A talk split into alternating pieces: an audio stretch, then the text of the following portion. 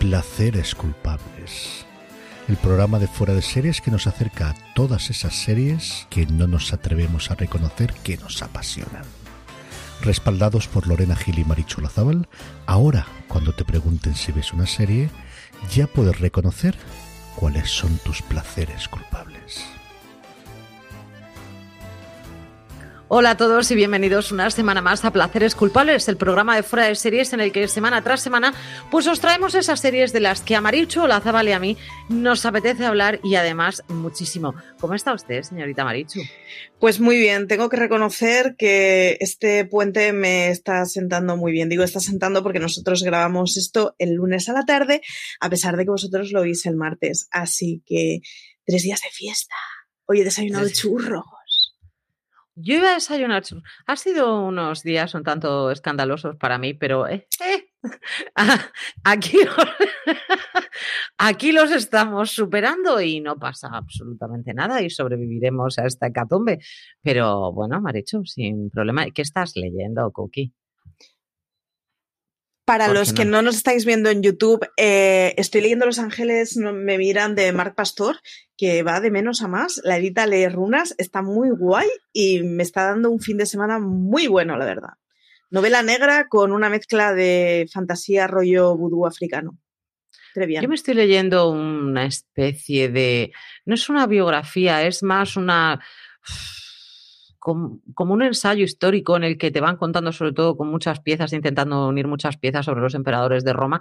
Y en eso estoy porque el protagonista se supone que es Trajano, pero francamente no tan bien escrito como yo esperaba y mal, mal traducido muy mal, mm. mucha errata. Es una cosa que me de eso que te choca mucho a los ojos una y otra vez, y entonces no me, no me está triunfando demasiado para que nos vamos. El mundo necesita más editores y más correctores, y esto, ya, con esto acabo me... Es correcto, Maricho. Pero lo que sobre todo lo que necesitamos es HBO Max, ¿a que sí? Efectivamente, y es que este programa, una semana más, no sería posible sin HBO. HBO Max ya ha desembarcado en España desde el día 26 y con ella tenemos todo lo que amas en un mismo lugar. HBO Max llega con un catálogo que comprende grandes clásicos de Warner Bros., como Matrix, todas las películas de Harry Potter, It, y desde el año que viene todas las películas de Warner Bros. solo 45 días después de su estreno en cines, sin ningún coste adicional. En materia de series, clásico como Juego de Tronos, Los Soprano, Patria, 30 monedas o la nueva temporada de Succession, de la que ya hoy ha salido el tercer episodio, por cierto. Mm. Estrenos Max Originals como Gossip Girl, la nueva de Gossip Girl que yo ya estoy viendo, o Dolores, la verdad sobre el caso Vanikov, de la que tenéis un review detallado que hicimos Álvaro y yo. Y próximamente la super esperada House of the Dragon. Todo esto por solo 8,99 al mes, con una oferta especial si te suscribes todo el año, en la que pagas solo 8 meses. Y si eres nuevo suscriptor, puedes conseguir tu suscripción con un 50% de descuento para siempre mientras mantengas tu suscripción mensual, solo 4,49 al mes. Eso sí, no te retrases porque esta oferta estará disponible por un tiempo muy limitado. Vi ayer, de hecho, que está hasta finales de noviembre, así que es ya o nunca. HBO Max, todo lo que amas en un mismo lugar. Así que muchas gracias a ellos por patrocinarnos. Y además que hoy traemos serie maravillosa de HBO Max también, que está ahora en Efectivamente. HBO Max. Efectivamente. Esta semana venimos eh, muy eh, pro HBO Max, para que engañarnos. Y yo, mientras estén, mientras estén, con Succession, seguiré siendo muy pro HBO Max. Dime. Tú eres en general. Cuéntame qué has estado viendo esta semana, aparte, obviamente, de Succession, claro. He estado viendo Succession, aunque no la vi el, el, lunes, hoy sí, cuando acabemos de grabar esto, mi plan es ver Succession comiéndome un churro, así de, mm, de clara soy. Eh, por culpa de... ¿Tú cómo planeas? ¿Tú cómo planeas ver ¿Cómo planeas ver Succession? Lo normal. Con palomitas, o ¿sabes? O con una pipa. Yo planeo ver Succession con un churro y a que le parezca bien, bien. Y esta, que no a jugar. esta mañana he visto que tenían una guarrada que era un churro tamaño porra relleno de queso crema Kinder y he dicho, coño, esto está hecho para mí. En fin. Madre eh... ¿dónde me has metido? Ahora cuando vaya a ver una serie, ya me siento muy sola. Exacto, necesitarás un churro. un churro o eh, algo en mi vida. Por culpa de Aloña eh, he empezado a ver Doctor Who. Eh, me parece maravilloso, sobre todo me parece maravilloso el corte del pantalón de Rose. Todo lo demás yo creo que ha superado muy bien el tiempo, pero los pantalones de Rose, eh, en fin, no, no, not today. Eh, he visto el final de Locan Key. Muy disfrutona, en serio. me parece una serie que es muy entretenida y está muy bien hecha. Eso sí, para ser honestos, y tal y como me comentó el otro día por privado alguien en Twitter, eh, ¿Qué pasa con la sexualización de los adolescentes? Esto, esto es lo que peor he llevado. Había una fe fatal en Logan Kay que con eso de que está poseída por un demonio está bien que una chavala de 17 años eh, esté completamente sexualizada con las tetas a la altura de la nariz enseñándoselas a un profesor. Esto, eh, en fin, red flag. Por cierto, red flag también los profesores que les gustarían una niña de 17 años, porque con 17 años es un niño. En fin. Eh, por lo demás, Logan Kay, muy disfrutona. He recuperado solo asesinatos en el edificio. ¡Qué cosa más bonita! ¡Qué bonita, por favor! Vi ayer el episodio completamente mudo, ayer o anteayer, no sé, porque este puente lo tengo todo un poco en plan mm, sufle en la cabeza.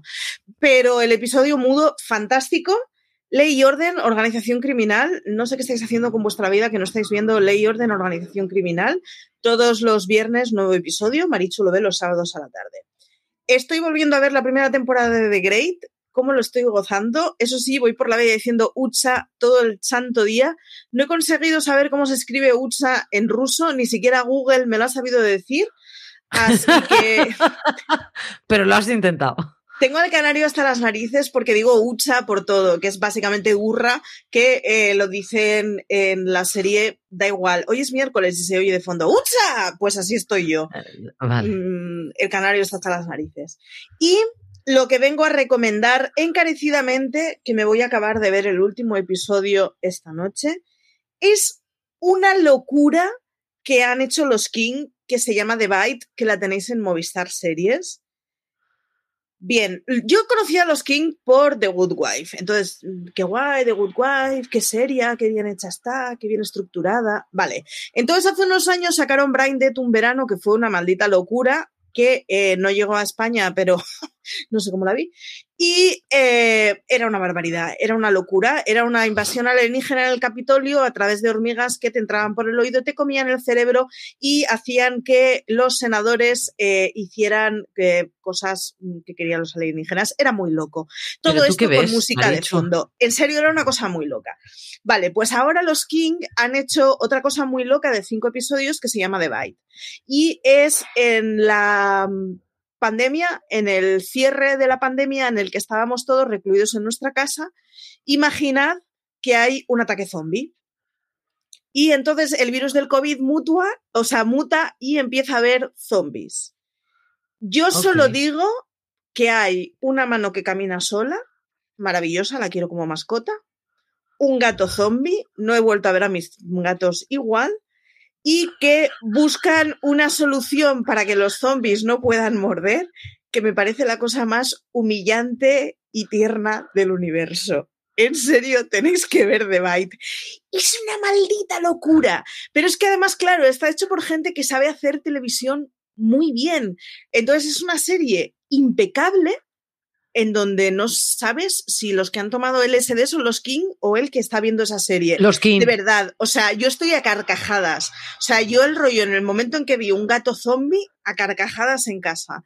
Tenéis que ver The Bite, está en Movistar Plus, son solo cinco episodios, los podéis ver del tirón. Y de verdad, es una maldita locura. O sea, nos está alegrando la semana en casa. Yo se lo comentaré a CJ Navas porque a mí, bajo esa premisa, no lo veo ni de broma. O sea, es maravillosa. Yo ¿eh? la empecé a ver Aparte que tiene una, intro, por cierto, con una música maravillosa que Shazam no me consigue reconocer. Necesito esa canción. Si ha sido hecha específicamente para la serie, necesito que la metan en Spotify y que la pueda meter en bucle en mi vida. Eh, empecé a ver la serie en plan, bueno, vamos a ver, jo, pues está bien hecha y tal. Y ya de golpe, cuando veo que hay un vídeo donde hay un ataque zombie, puse el pause y dije, Marcos, esta noche ya tenemos serie. Así que, Invasión Zombie, en serio es fantástico. La solución que marcan me parece la cosa más maravillosa del mundo. bueno, pues nada, con The Bite en este caso nos quedamos, ¿no? Por lo que veo. Efectivamente, sin duda la recomendación de la semana. Yo he estado viendo los clásicos, para que nos vamos a engañar. Yo he visto mi The Voice en Estados Unidos, que por cierto tenemos a, Ed Sheeran como, como mentor en uno de, como un mentor especial, como si dijéramos, ¿no? Para, para venir al. Y a mí me. Es que ese chaval me cae bien. Me cae bien. Ed Sheeran. Ed Sheeran, sí. Y me, como me cae bien y me parece un chico, además, con una humildad tan terrible, es un tío que era tartamudo y que dejó de ser tartamudo rapeando a Eminem eh, y, además anima a los chavales que son muy jovencitos, que tienen 14, que tienen 15 años, que se están presentando al concurso y le dice, o sea, vosotros no entendéis, o sea, yo estoy aquí y yo no he cantado así a los 14 años en mi vida. dice, de hecho, tengo un vídeo para demostrarlo. Y les pone el vídeo y se oye a Ed Sheeran cantando con 14, 15 años y dices, Virgen del Amor Hermoso. O sea, este chaval no sabemos cómo ha llegado, dónde ha llegado. o sea, horrible, horrible. Un tío muy humilde. Me ha gustado bastante esta semana. Em, estoy al día ya absoluto con Chicago Fire. Em, Chicago Med. Que sepas que cada vez que dices Chicago Fire, en mi cabeza suena This Girl is on Fire. Ah, me parece bien, porque mientras que oigas música, me parece Puedes seguir, es que, en fin. Estamos random. Sí, ya sabes que cuando nosotros vamos por la tarde vamos random absoluto. Efectivamente. ¿Sabes qué programas grabamos a la mañana o a la tarde? Por como de. Mm, de random puede ser esto, sí. Chicago Med, que cada vez ya yo creo que la voy a dar por finiquitada, porque es que de verdad ya hay algunas tramas que me parece que dices, venga, va, ya se te está yendo demasiado la pinza. Eh, mm, Chicago PD, Chicago Fire las voy a mantener. The Morning Show estoy intentando ponerme al día. ¿Qué tal? Rookie. Es que me está gustando mucho, Marichu. Vale. ¿Pero estás con la segunda o con la primera? Con la primera, con la primera todavía. Vale, vale. Me, está gustando muchísimo. Es que el otro eh, día veía una crítica diciendo que en la segunda la trama de Steve Carell no tenía nada de sentido y que acababa siendo muy pesada. Y mm, ando buscando contrastes de opiniones. Vale, cuando entre por ahí te, te, puedo decir. Si empieza a ser de ese rollo, te diré, porque además sabes que yo no tengo piedad para estas cosas. Eh, de rookie voy al día porque mano al pecho es de rookie.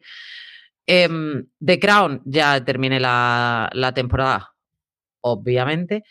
Eh, Orange is the New Black es una serie que dejé, me quedé a falta de la última temporada y estoy a pocos capítulos de, terminar ya, ya esa última temporada.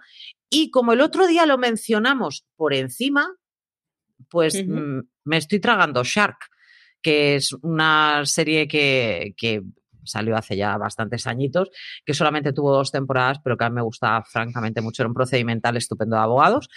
Y luego mi hija, eh, yo le, comenté, esto está en Disney Plus, lo podéis ver. Em, dije, esta película era muy simpática para, para los niños y para, fin, para todos los públicos, ¿no? Que era Socios y Sabuesos, que fue, una película que tuvo mucho éxito allá por los 90, creo recordar que fue, eh, con Tom Hanks como protagonista y un perro que le acompañaba. Bueno, pues ahora el chaval, que salió, me parece es que solamente duró una temporada con una serie que hizo John Stamos y hacía este su hijo, John Stamos hacía de abuelo, en fin, este tipo de cosas. Pues este chaval es el protagonista de esos socios y sabuesos, son Turner y Hutch, y em, está entretenidísima, Marichu.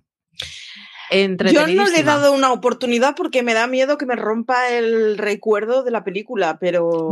No, te lo rompe para nada porque no hace o sea, obviamente vas a ver las, las, las, similitudes porque es un policía, ¿vale? Y coge de compañero al perro. Pero hay una El argumento tampoco era una cosa muy elevada, Claro. ¿eh? Pero, pero en este caso estamos hablando de un Marshall que mm, su padre era policía, que resolvió un caso importante en su momento y mm, que a partir de ahí no volvió a tener ningún otro caso importante y era un policía de una ciudad, de un pueblecito muy pequeñito. Entonces el hijo aspiraba a más y decidió eh, irse, a, irse fuera para llegar a ser un marshal, que era, a él lo que le interesaba era estar persiguiendo gente que fuera mala, ni más ni menos. Tiene una hermana muy divertida, eh, que está intentando terminar eh, veterinaria y el máster que puede terminar de veterinaria. Su madre es veterinaria, el padre, el padre está fallecido y cuando el padre fallece le deja al hijo el perro y a la hija un caso para resolver. O sea, justo al revés, porque la hija es la veterinaria, por lo que se debería haber quedado con el perro, y el hijo, que es un Marshall, se debería haber quedado con el caso para resolver pero el padre lo hace de esa manera para que los hijos coincidan y se estén pidiendo ayuda constantemente y tiene la trama de fondo está muy simpática, pero de verdad que te digo que hay una chica que además la, hemos visto en bastantes series, que es una de las que entrena al, al, sector de los K9 en, Estados Unidos. Mm, me parece tan dulce, tan marcado el hecho de que le gusta tanto desde el primer momento. Es una cosa como se le abren los ojos así, se le cae la boca al suelo y es como, acabo de ver al hombre de mi vida que me parece tan descarado y el otro tan imbécil que no se da cuenta de nada, que me parece entrañable. De verdad, es una serie muy bonita para ver, ya sea con, niños o para verla tú, para tener un rato entretenido y no pensar en, la más absoluta de las nadas, con algunas cosas muy simpático, al perro lo adoras a muerte, o sea, babea todo el rato, es simpático, destrozón, me parece muy patocho, ya, me encanta, me encanta, fíjate lo que te digo. Es una, no es una gran serie, es un placer culpable absoluto. Así de, claro. De todos modos, em, esto, esto está muy mal decirlo cuando te dedicas a escribir sobre series que son grandes series. Pero es que no necesito siempre grandes series. Eh, o sea, que llega un momento que necesitamos series que sean simplemente entretenidas para cuando estamos cansados, hartos del mundo y con ganas de prenderle fuego a todo. Quiero ver algo ligerito. Necesitamos series ligeritas también. Pues esta serie es ligerita, es, es, no le coges. Además, hay uno de los personajes que salen, me parece estupendérrimo, porque lo hemos visto en un montón de series y siempre hace un tío bastante inteligente, pasadito, con sus rastas y tal. Y él sigue la ola todo el rato y me parece un tío de 10. Un personaje que aporta muchísimo. Su compañera estupendérrima. O sea, de eso que dices, es que el cast, fíjate, él es el más sosete, pero es que como tiene que hacer de eso, está bien elegido. Está muy bien elegido. O sea, tiene ese rollo Tom Hanks de no soy especialmente ¿Sabes? No, no, no, esta es la cara que tengo y hasta ahí es hasta donde no, soy feo, no soy guapo, no, supongo una amenaza para nada, eh, soy así de patochón, soy y caigo bien de entrada. Entonces, mm, de verdad que una serie que apetece, apetece y la estoy viendo con, con Charlotte en este caso y la estamos disfrutando, pero vamos, como que se tragó un episodio sin mí y le dije, pero bueno, esto qué poca vergüenza es. O sea, lo he tenido que ver aparte. Tampoco chavalín, le vaya a perder el hilo, pero vamos que. Al chavalín, por cierto, lo vamos a ver en nada en How I Met Your Father. O sea, que quedaros con la cara porque ya sabemos que How I Met Your Father eh, funcione bien, funcione mal, acabaremos hablando de ella en nuestra vida en general. Así que hay que quedarse con esa cara.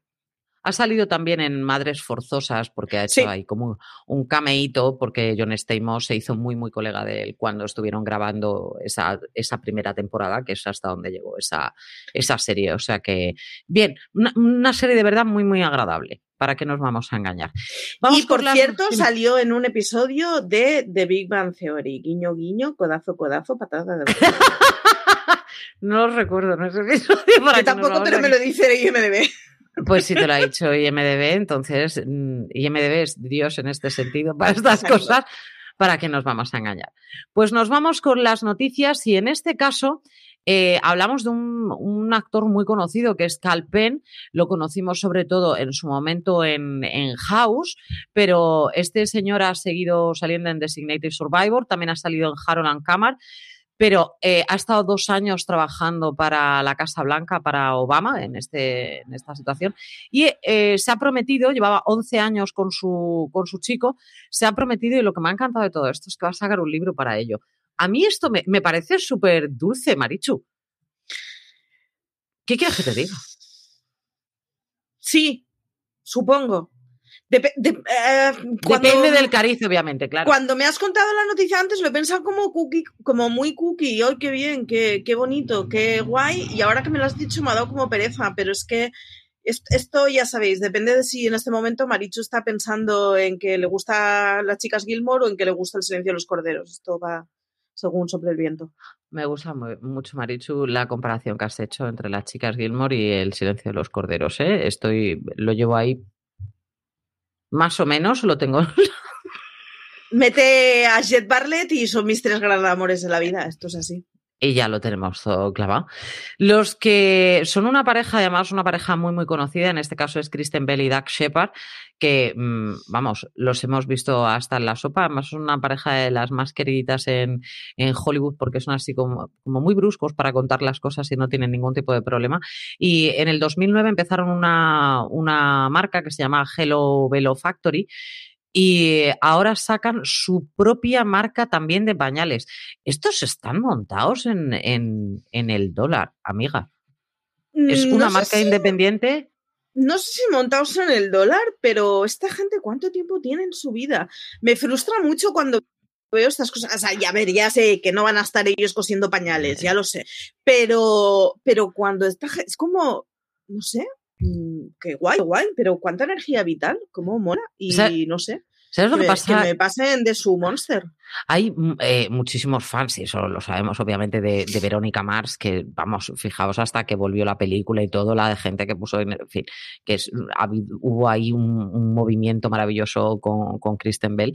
Y yo, Kristen Bell, que yo, Verónica Mars, no la he visto A y no me interesa verla B, porque vi un par de capítulos y dije, no, no, no, no, no, no, no, no, Y no me convenció, pero vamos, en absoluto. Sin embargo, me convenció cuando Doug Shepard le llevó a esta señora un perezoso a su casa por su cumpleaños y ya se hinchó a llorar. O sea, mm, el. el... Es, la clase de marido que yo quiero y que, que, que, no, sé, que el gobierno no me pone.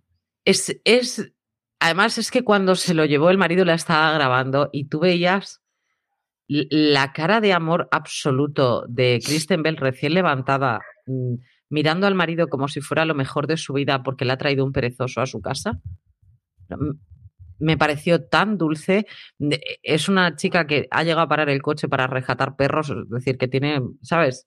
Ese amor hacia los animales muy, muy marcado y muy profundo. Creo que de hecho dentro de su marca también tiene cosas para los animales porque es una, una defensora ultranza de los derechos de los animales. Y me parece una niña tan dulce y un matrimonio que además Doug Shepard ha, vuelto a recaer en el alcohol y las drogas y tal, y otra vez ha vuelto a levantarse y el apoyo de ella. Es decir, un matrimonio muy unido en ese, en ese sentido y que, abran una, una, fábrica de cosas para... Es que me parece ya el siguiente paso, no pasa absolutamente nada. Y lo prueban todo con los hijos. está guay. Está guay, me parece bien. ¿A ti qué te parece que Michelle Obama salga de estrella invitada en Blackish? Eh, lo que me está pareciendo es que me estoy perdiendo algo de la historia. Es decir, yo eh, no he visto Blackish y, y, la verdad es que le he seguido poco la pista, pero Michelle Obama es, una señora que mide muchísimo dónde da publicidad y en qué da publicidad. O sea, es, es una tía que es muy consciente del poder que tiene su imagen y del eco que tiene su imagen. Así que, no sé, Maricho en este momento está sintiendo que, que, que me he perdido mucha de la historia con Blackish, así que tendré que echarle un ojo y mm, investigar un poco, porque, bueno, investigar, mirar en Google medio docena de artículos, esto, en fin, no se le puede llamar Blackish, Blackish es una serie que empieza muy como, como una comedia, em, intentando imitar vamos a poner las comillas, ¿vale? Aquí todo lo grande es que os apetezca. Intentando imitar o recrear un poco lo que fue en su momento la hora de Bill Cosby, ¿vale? Ni más ni menos. Es decir, un mogollón de chiquillos. Luego, de hecho, han hecho el spin-off con la mayor yéndose a la universidad, igual, exactamente igual que hicieron en su momento con Lisa Bonet. O sea, que clavado en ese sentido. Eh, teniendo los niños pequeñitos, es decir, de verdad muy, muy parecido. Pero en este sentido, em, la hora de Bill Cosby no marcaba eh, ya era de por sí revolucionario el hecho de una serie eh, con personajes todos afroamericanos, en el que los protagonistas fueran de clase media alta, en el que, ¿sabes?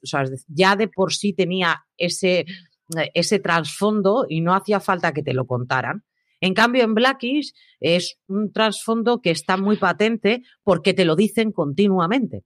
O sea, el que tiene dinero y puede comprárselo aunque sea negro, y una y otra vez, y una y otra vez, y una y otra vez, y una y otra vez. Entonces, es muy de los derechos, o sea, te, lo, mm, te cuenta mucho la historia, la historia mm, del movimiento negro, o sea, todo, absolutamente todo. Ah, llegó un momento que empezó a ser comedia y dejó hacia un lado la comedia y fue mucho por el movimiento actual que hay. Entonces, tampoco me extraña tanto que en ese sentido salga Michelle Obama. No, no, pues mm, eso, le echaré ojillo. Eh, como, no como, no tengo lista de series pendientes, además me va muy bien. Lo podemos ver perfectamente. Y el que no sé ya si, no sabemos si nos leeremos el, el libro de, del primer candidato que hemos dicho, pero el de Matthew Perry, ¿te leerás la autobiografía? Es que yo, yo mm, se me hablan de corazón con Matthew Perry, no lo puedo evitar. O sea, sí, sí, me lo leeré y estoy segurísima que lloraré en cada una de las páginas y que cogeré el libro y ya solo cogerlo empezaré a llorar porque no sé qué me pasa, me pasa con Matthew Perry y con Robin Williams, que es que no lo puedo evitar. O sea, yo les veo y lloro. Sí, con Robin Williams. Fatal.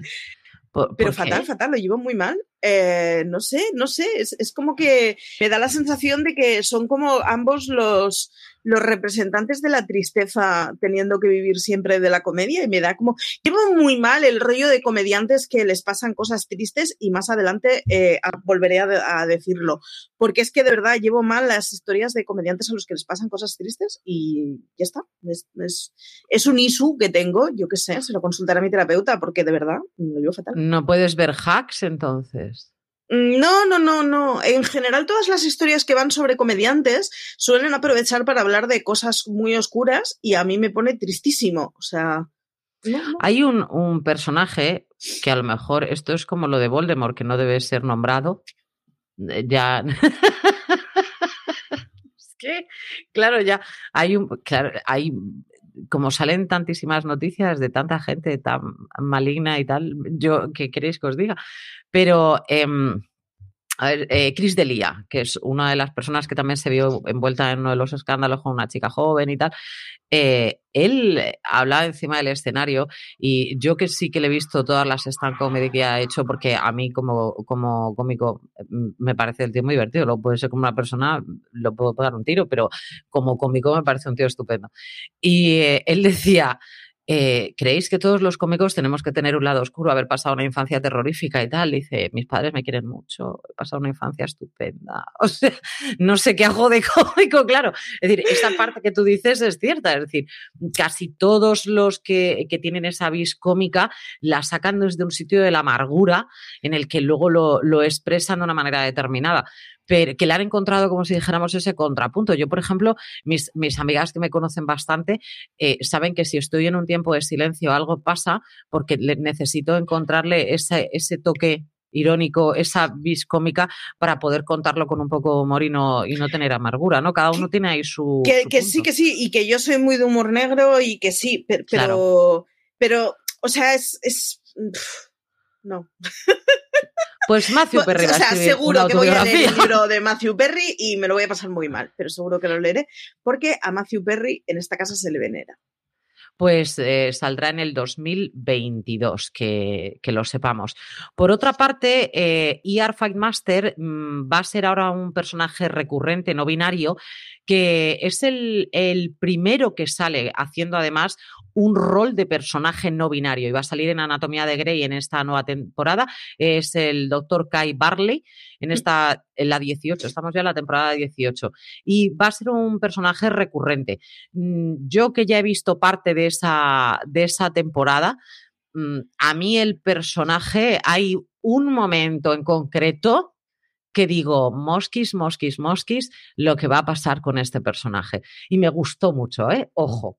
Entonces, pero que por lo menos lo tengamos ahí en, la retaguardia y estemos, estemos atentos.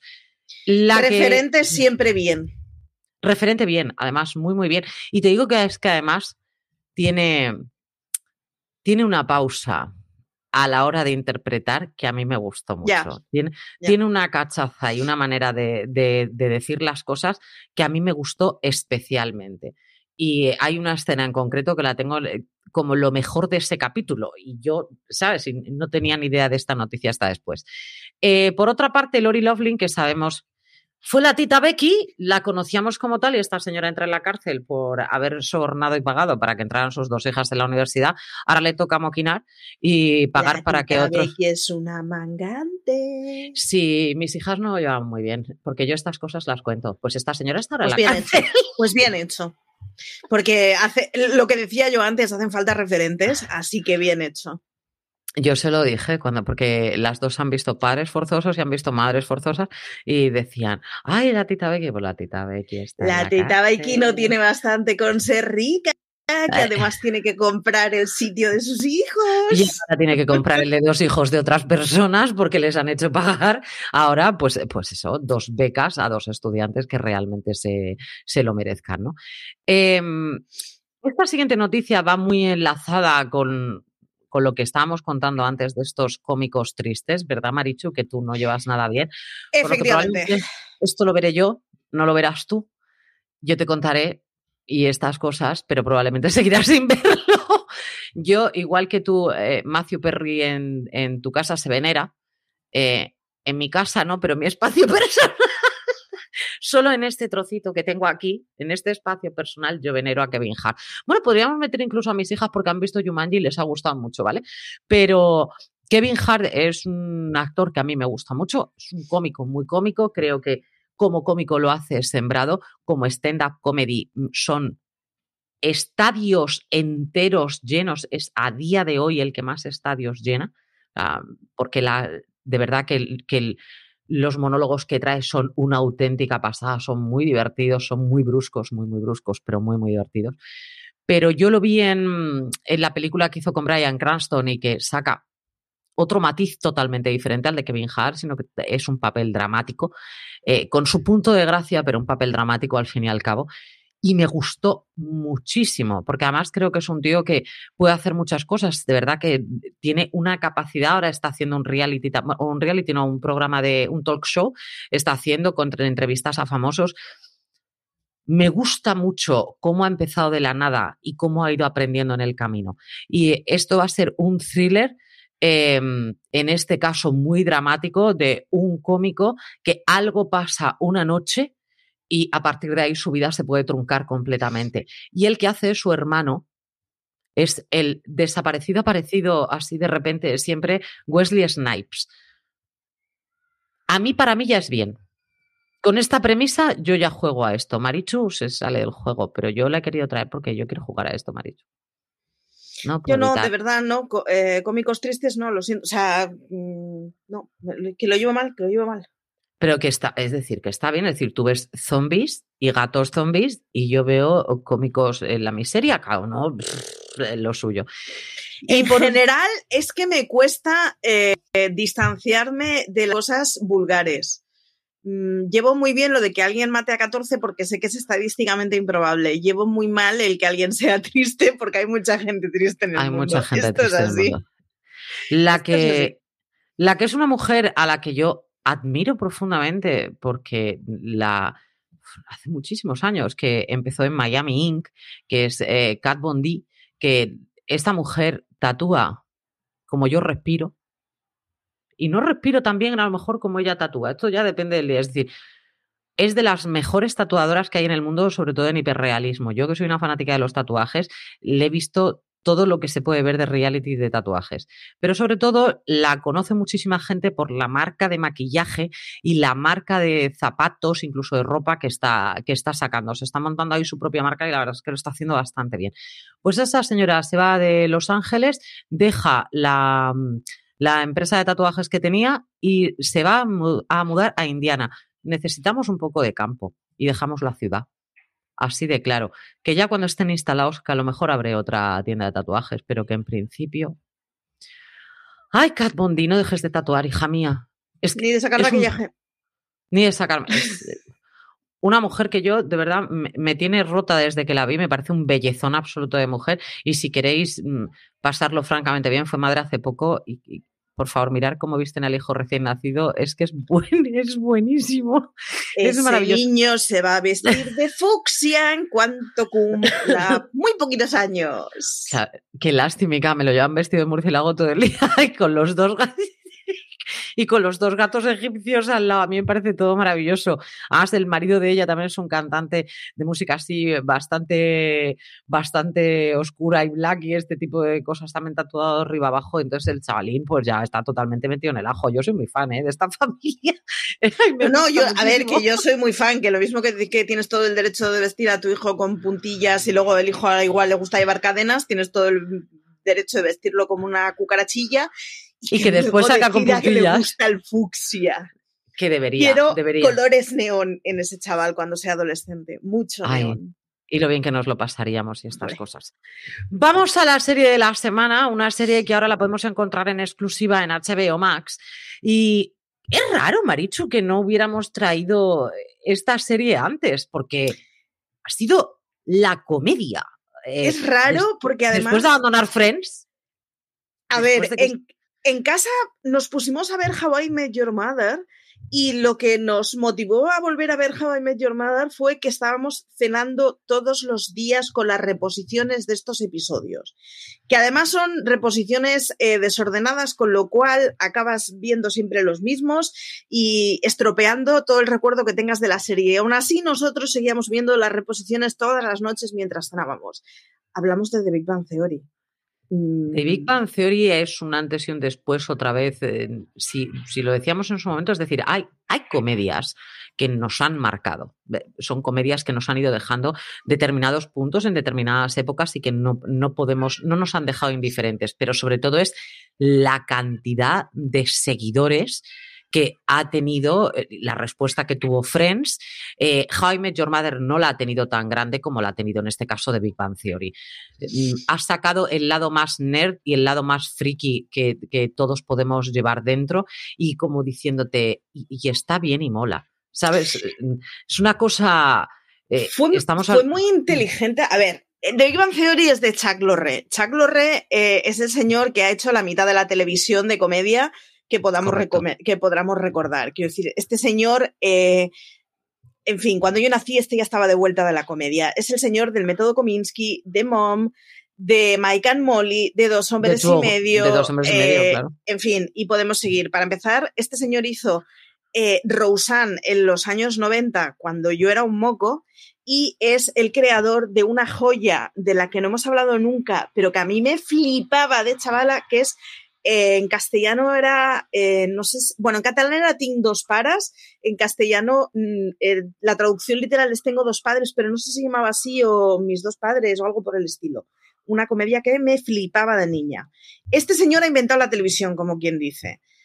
¿Qué es lo que hizo? Una serie de eh, chavales frikis científicos y jajaja. Ja, ja, ¿Cómo son los frikis que no se atreven a hablar con mujeres y que les huele un poco el sobaco cerrado? Bien, cuando vio que la serie funcionaba, dijo, esto está bien, pero es una broma repetitiva y eh, es que está enfocada a poca gente.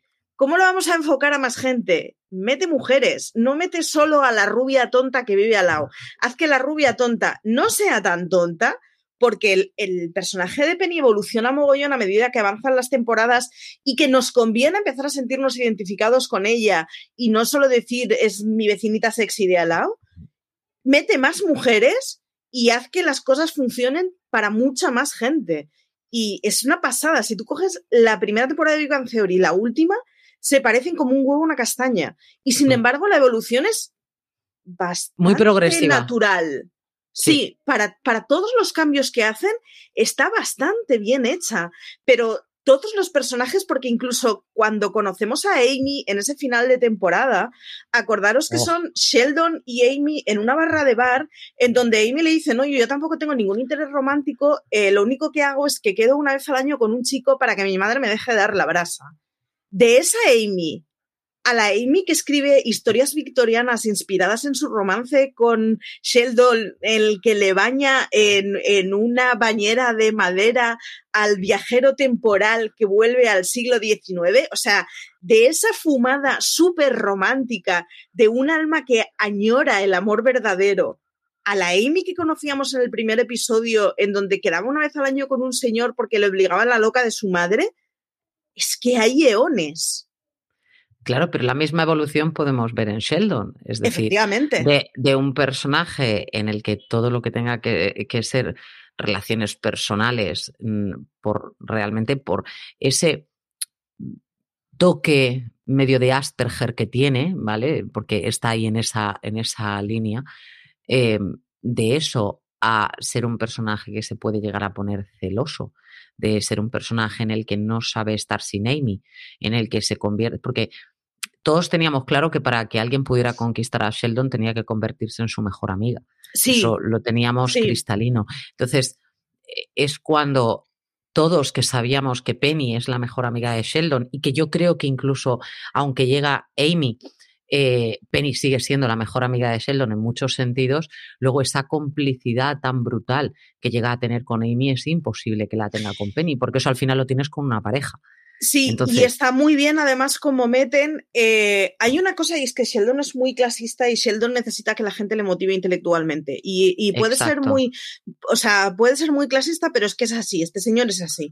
Entonces, eh, meten muy bien la evaluación de la, la, evolución de la profesión de Amy en el momento en que consigue eh, funcionar con, con Sheldon en, en, el plano intelectual, el rollo ese de que sean capaces de trabajar juntos. Y es una cosa que no debería pasar en una mente equilibrada, pero es que Sheldon no es una mente equilibrada y no, no estamos descubriendo la gaseosa con ello. Y entonces es el momento en que realmente pueden ser dos iguales. Es el, es el momento en el que Sheldon deja de hacer bromas sobre lo elemental que es la profesión de Amy, que eran unas bromas de muy mal gusto, que tenían todo el sentido dentro del personaje de Sheldon, pero que que tenían que superarse, porque si no, desde ese punto de vista no se puede plantear un matrimonio, se puede plantear, pero es una sensación muy abusiva. A mí, eh, una de las cosas curiosas es que creo recordar que tanto en este, en este caso el protagonista, la protagonista Amy, como la actriz en sí, que es Mayim Bialik, creo que tienen la misma profesión, o sea, los mismos estudios. Sí, eh, Bialik es, es, es, investigadora, además ahora no me acuerdo, pero rollo que tiene el doctorado por la Ivy League, ¿eh? o sea, que, que la Ivy League se entra con dinero, pero el doctorado hay que ganárselo. Pero creo que también es lo mismo, ¿eh? creo que también era neurobiólogo, algo así, eh, tenía, desde luego, biología creo que era, pero ya ahí ya estoy intentando tirar de, de mente. Eh, otros personajes que Em, evolucionan menos en este caso es el, a ver, evolucionan menos. Hay un cambio brutal, un antes y un después. Ahora no me acuerdo del nombre del personaje. Rayesh. Rash. Rayesh. Sí, Rash. Eh, que es un personaje que no puede hablar con las mujeres a menos que vaya totalmente con un trozo como una estrella a un personaje que puede volver a hablar con, con las mujeres, ¿no? Es el más desafortunado en, en, las relaciones personales, mm, con diferencia, cuando tenemos a un señor como Howard a su lado. Te iba a decir, con diferencia, salvo Stuart. Podemos. claro, claro. Puede haber una persona más perdedora en el mundo y que inspire tanta lastimita como Stuart. Lo único que tienes ganas es mm, estoy citando a las hermanas pajarito de la extraña pareja, no penséis que estoy loca, estrecharlo entre tus pechos amorosamente. Es lo único que tienes ganas de hacer con el pobre Stuart. Y yo, en cambio, a estos me da un repelucazo que no puedo correr. Yo me da mucha lastimita. Yo no puedo, a mí me da pena, pero es como pena y repeluco todo al, al mismo tiempo, pero porque me parece que tiene una mirada un poco extraña. Pero sí, eso, sí, pero, pero el, actor explota muy bien. Muy eh, bien. El que tiene unos rasgos súper marcados y lo explota muy bien. O sea, hace la cara de bobo como nadie. Y luego le ves en entrevistas y este, o sea, sí, evidentemente, o sea, los ojos de Ranal son suyos, pero quiero decir, sabe manejar muy bien su cara para hacer comedia y es, es una pasada. Es una serie en la que vemos que el, el, mundo de los nerds y el mundo de los, de los frikis eh, es muy cercano a nosotros y, nos toca muy de lleno y que no tienes por qué calificarte en absolutamente nada porque puedes entrar en cualquier tipo de grupo. Si esto no es, ellos son un grupo muy, muy cerrado al principio, que de hecho Sheldon es una de las cosas que peor lleva, que es el hecho de empezar a abrir ese grupo. Es decir, de hecho, si entra uno, tiene que salir otro para que el, el mundo suyo no colapse, ¿no? Pero que poco a poco van entrando personajes que hacen la serie más rica hacen la serie con, mucha más comicidad desde mi punto de vista. Creo que el personaje de Penny llevaba una carga brutal, siendo la única chica que, que aparecía en la serie con tantísimo peso y que, y que no estaba en absoluto repartido. De hecho, llegaron a sacar a Sarah Gilbert, que era la que hacía de novia y de mujer, de hecho, en, en Rosanne y en Los Conners, que estaba casada con el personaje de, de Leonard, en este caso. Y eh, la llegan a sacar, por, yo creo que por intentar quitarle un poco del peso tan fuerte que llevaba en este caso Penny a, sus espaldas. Son muchos chicos contra una chica continuamente todos los días. Entonces, a mí me gusta mucho cómo introducen al resto de mujeres. Sí, me gusta mucho y además eh, me parece que hacen una, una, doble lectura muy chula. A mí la evolución de Penny me gusta mucho, porque la evolución de Penny es de una descerebrada que utiliza que está buena para, o sea, es la caricatura de, de una viborilla tonta, es la caricatura completa.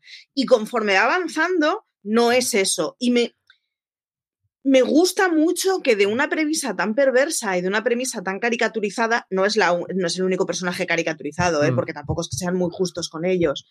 Eh, me gusta que consigan hacer un personaje muy digno, mm, con cierta excepción del último episodio, pero bueno, esto es una eterna discusión con The Big Bang Theory me gusta mucho cómo la evolucionan, me gusta mucho las compañeras que le dan, me gusta mucho el carácter de las compañeras. Tienen una cosa muy chula y además me gusta que a medida que van avanzando las temporadas, la serie toma conciencia de cuál es el eco que hace la serie. Conforme van avanzando las temporadas, son muy conscientes, por ejemplo, que los personajes de las dos científicas tienen que hacer apología de que las mujeres pueden ser científicas y pueden llegar a tener eh, puestos de poder y pueden llegar a romper techos de cristal. Y está muy guay el que la serie sea consciente de que esto empezó siendo una cosa divertida de cuatro frikis para cuatro frikis y ha acabado democratizando la palabra friki cosa de la que estoy muy a favor. Ya sé que es muy guay las cosas cuando solo son de cuatro y podemos tener un club cerradito muy, muy VIP, pero está muy guay que se democratice el ser friki y el que a los chavales les puedan gustar mm, en fin, los puñitos de Hulk y jugar con ellos y no sean niños raros. O sea, me mola muchísimo. Y creo que la, la serie, a medida que va avanzando, toma mucha conciencia de la repercusión que tiene. Y es muy guay. O sea, pierde esa cosa de caricatura extrema pero es que, claro, en el momento que es la serie más vista, tiene que ser consciente que hay muchos chavales viendo eso y que hay muchos chavales que tienen que empatizar con eso y verse reflejados con eso. Y es guay. En ese sentido, por cierto, recomiendo mucho El joven Sheldon, que es una serie mucho más familiar, pero que consigue cambiar el tono súper bien. Perdón. A mí me gusta mucho el, hecho de que es como que el friki, la premisa en la que se basaban al principio en esta serie es que este este friki o este net, en este caso estamos hablando de Leonard, no puede llegar a alcanzar a una chica como Penny. Y, mm, una chica como Penny, sus gustos tienen que estar basados en la musculatura mm, del cuerpo que no la del cerebro en este caso. Es que la premisa además es muy retorcida porque es eh, si eres listo serás feo, por cierto, no es nada feo este chaval, eh, si eres guapa serás retrasada voluntariamente y buscarás solo a tíos que en, fin, que le falta una patatita para el kilo. Y es como muy perverso el rollo, oye, que se puede estar macicísimo y ser listo, se, te puede gustar alguien que no sea el canon macizo, pero que le veas guapísimo. O sea, ese es el rollo mm. que está muy bien la premisa, pero la premisa es una caricatura que se, que se agota muy pronto. Y es una caricatura muy divertida, ¿eh? O sea, yo me río mucho con la primera temporada de Vivan Theory y me gustan muchísimo las caricaturas en donde, pues eso, si eres lista tienes que ser feo. Pero, pero es el rollo de necesitas cambiar una vez has pasado la primera temporada si quieres que esto siga funcionando. A mí me gusta el hecho de que eh, una pareja al fin y al cabo es un compañero de viaje que te vas a encontrar en el camino y en el que tienes que seguir muchos días. Entonces tienes que encontrar un buen compañero de viaje y eso mm, los músculos no te lo van a dar. Te lo van a dar el hecho de que esté pues eso pendiente de ti, que te rete intelectualmente, que sea una persona que admires. Tienes ahí muchas premisas que es una de las cosas que al final es Penny lo que llega a ver, ¿no? Mucho más allá de esas gafas, ese chico más bajito, ese, ese nerd o ese friki o ese lo que tú quieras, ¿no? Pero siempre ella, eh, con sus momentos, a mí me gusta mucho cuando ella hace referencias a cosas frikis que ha visto y es como, ¿esto ha salido de mi boca? O sea, ¿cómo he llegado yo a este punto? Chica, pues ya llevas mucho tiempo, ¿no? el, episodio de Penny descubriendo que le gustan los videojuegos, encerrada en casa despeinada, comiendo gusanitos del pelo, me parece, o sea, de las cosas más épicas que he visto en mucho ¿Ese tiempo. Es tu ¿Ese es tu capítulo favorito, Marichu? Yo no sé si es mi capítulo favorito, pero sin duda ese es el sketch del que yo me acuerdo más. O sea, en mi cabeza, comerse ganchitos del pelo es, o sea, forma parte ya del lore de Big Bang Theory y es parte de, de, la cultura popular a la que yo hago referencia. Que, o sea, la expresión de comer ganchitos del pelo yo la utilizo con relativa asiduidad, porque es que me parece ese momento de hace tres días que no duermo, o sea, lo único que he hecho ha sido aprovechar un 2 por 1 de pizza para poder comer tres días sin salir de casa y sin tener que cocinar, porque me he enganchado un vídeo. O sea, yo, yo viví de pequeña, él, en mi casa el ordenador se utilizaba solo para trabajar, no se podían tener videojuegos, Así que mis padres se fueron seis días de vacaciones y Marichu tenía seis días para pasarse The Day of the Tentacle, instalarlo, que entonces se tardaba la leche en instalar un videojuego, desinstalarlo y pasármelo. O sea, yo ese verano aproveché los seis días en que mis padres me dejaron sola en casa siendo un adolescente para jugar a The Day of the Tentacle y pasármelo enterito, porque solo los... tenía seis días. Y los ganchitos estaban en el pelo, ¿no? Efectivamente, o sea, y básicamente lo que hice fue comprar comida basura, meterme en el estudio y durante seis días no ver el mundo exterior y aprovechar para, en lugar de hacer farras en casa con amigos, pasarte un videojuego. Entonces, ese momento de me estoy comiendo un ganchito en el pelo, joder, hasta dónde he podido llegar mi miseria, me parece maravilloso. Yo creo que la escena que más recuerdo, con más cariño, ¿eh? me refiero, con más cariño de, de The Big Bang Theory, es cuando Penny le regala a Sheldon la servilleta firmada sí. por... ¿Cómo, ¿Cómo, se llama este hombre? Por el Spock, sí. Eh, tengo sí. un problema y es que Spock en mi cabeza es Ibarreche, entonces no me... Pues, Leonard Nimoy, eh, joder, no me sale es, nunca el actor. Pues ese momento en el que él no sabe qué hacer, o sea, no sabe cómo reaccionar. Le trae, como era un regalo de amigo invisible, entonces sí. le había comprado en función de lo que viera el regalo de ella, las cestas, una más desde la más pequeña hasta la más grande, cestas de, de, de cosas de cosmética y tal.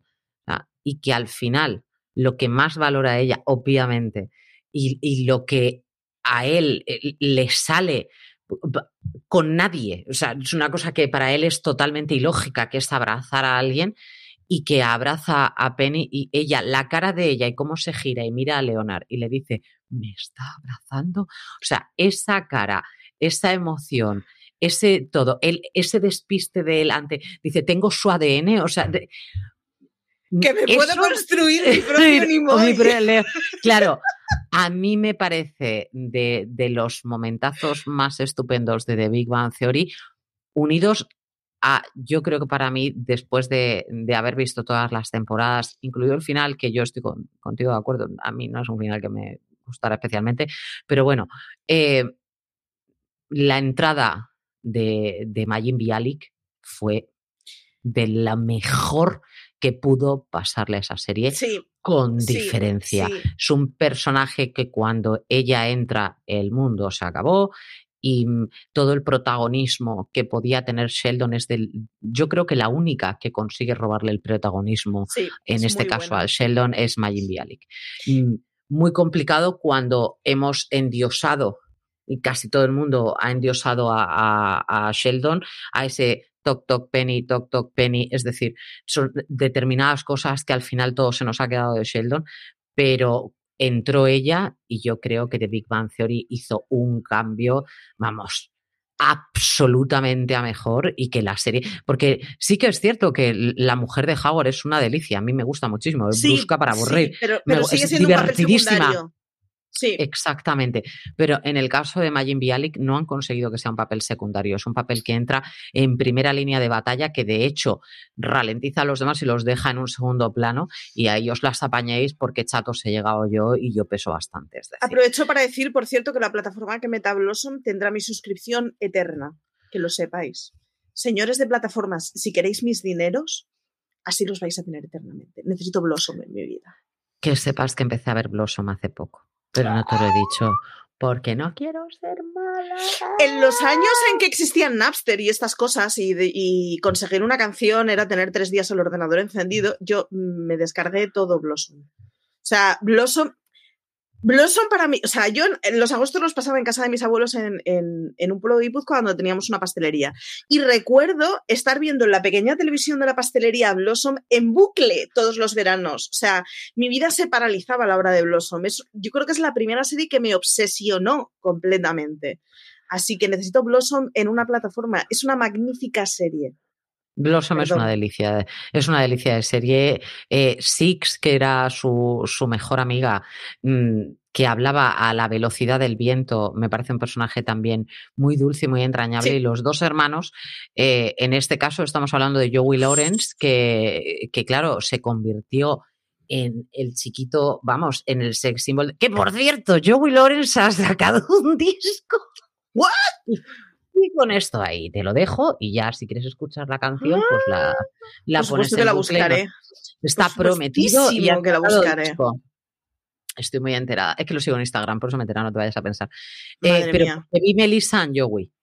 Entonces, a partir de ahí lo seguí. Melissa and Joey es una comedia muy entretenida y donde sale él y hace un papel muy, muy, muy divertido. Y Yo era pro Tony, por cierto. Tú eres del otro hermano. Yo era super Tony. Del, drogadicto. Sí, sí. o sea, era como. Sí, sí. En fin. Yo, yo, no, yo no era. Es que a mí Joey me parecía tan tonto que es que no puedo ser pro Joey porque qué lástima, hijo mío, te falta un bacalao. Pero, pero no era en pro de, Me gustaba Blossom. Ya está. O sea, no. No le daba. No era pro ninguno de los dos. Creo que me, me pilló ya con otra edad mm. diferente para ser pro de, uno. No, no, claro, a mí me pilló. O sea, Blossom era. O sea, Vamos a ver, si a mí de pequeña me hubieran dicho, ¿quién quieres que sea tu mejor amiga? Mi mejor amiga sería Blossom. O sea, yo sería Six, lo tengo clarísimo. Sí, sí, o sea, pero estaba convencidísimo. De verdad, me flipaba completamente. O sea, tenía una admiración completamente irracional. Me sorprendió. Yo, cuando vi a, a, a Majim en el primer episodio de Sheldon, busqué en Google, en plan, ¿se sabe si esta señora va a estar renovada en la temporada que viene? En plan, es que o sea, a mí The Big Bang Theory me gustaba, pero es como, espera, que es Blossom. O sea, yo en ese momento fue de que yo voy a ver The Big Bang Theory el día que salga, a la hora que salga en el primer minuto. Yo necesito ver a esta señora en mi vida todos los días, no lo puedo evitar. Y luego a la actriz le he ido siguiendo la pista y tal, y de hecho hay ciertas declaraciones con las que no comulgo y con las que no estoy demasiado a favor, y, sin embargo no, puedo evitar la cosa irracional de, de, no sé, yo a esta señora la amo, no la conozco de nada, pero yo a esta señora la amo. Yo, no, yo no, quería ser, a mí, yo me habría gustado ser como Lisa Bonet, ¿ves? Cada uno tiene su historia. No, quería ser su amiga, habría, me habría gustado ser como. ese rollo ahí ya. De hecho, yo llevaba ese tipo de pantalón cuando en España todavía no habían llegado los pantalones así, todo bombacho, y yo los llevaba, mi madre me los hacía porque es que a mí me flipaba las faldas largas, los sombreros y tal. Entonces yo era la rarita, pero. Eh, no pasa nada, pero es que a mí me gustaba y esto es, esto es lo que había. A que le guste bien, cada uno tiene su lado friki de un sitio o de otro, querida Maricho Lazabal. Nos despedimos. Le agradecemos de nuevo a HBO Max por patrocinar el programa de hoy y recordar que está ya disponible por 8,99 euros al mes, con una oferta especial si te suscribes todo el año en la que pagas solo 8 meses. Y si eres nuevo suscriptor, puedes conseguir tu suscripción con un 50% de descuento para siempre, sí, para siempre, mientras mantengas tu suscripción mensual solo con 4,49 euros al mes. Eso sí, no te retrases porque esta oferta estará disponible por un tiempo muy, muy limitado. En HBO Max ya sabéis que tenéis de Big Bang Theory. Para nosotras ha sido un placer y nos vamos despidiendo, querida mía. Muy bien, deciros que la semana que viene seguro que habré visto al menos un par de episodios de Juan Pilila. Buscadlo en filme. No tengo respuesta a eso, Marichu. Yo ahí lo dejo. Yo dejo el pachet, como se dice en catalán, en plan, yo os doy el, la pistita. Buscad Juan Pilila en Google. es una cosa muy rara. Marichu, cada día me sorprendes más y por eso cada día te quiero más, hija, ¿qué le vamos a hacer? Queridos míos, como siempre, daros las gracias por ser fieles a estos placeres culpables. Nos encanta estar con vosotros cada semana y esperamos verlos, veros la próxima. Hasta la próxima. Gracias.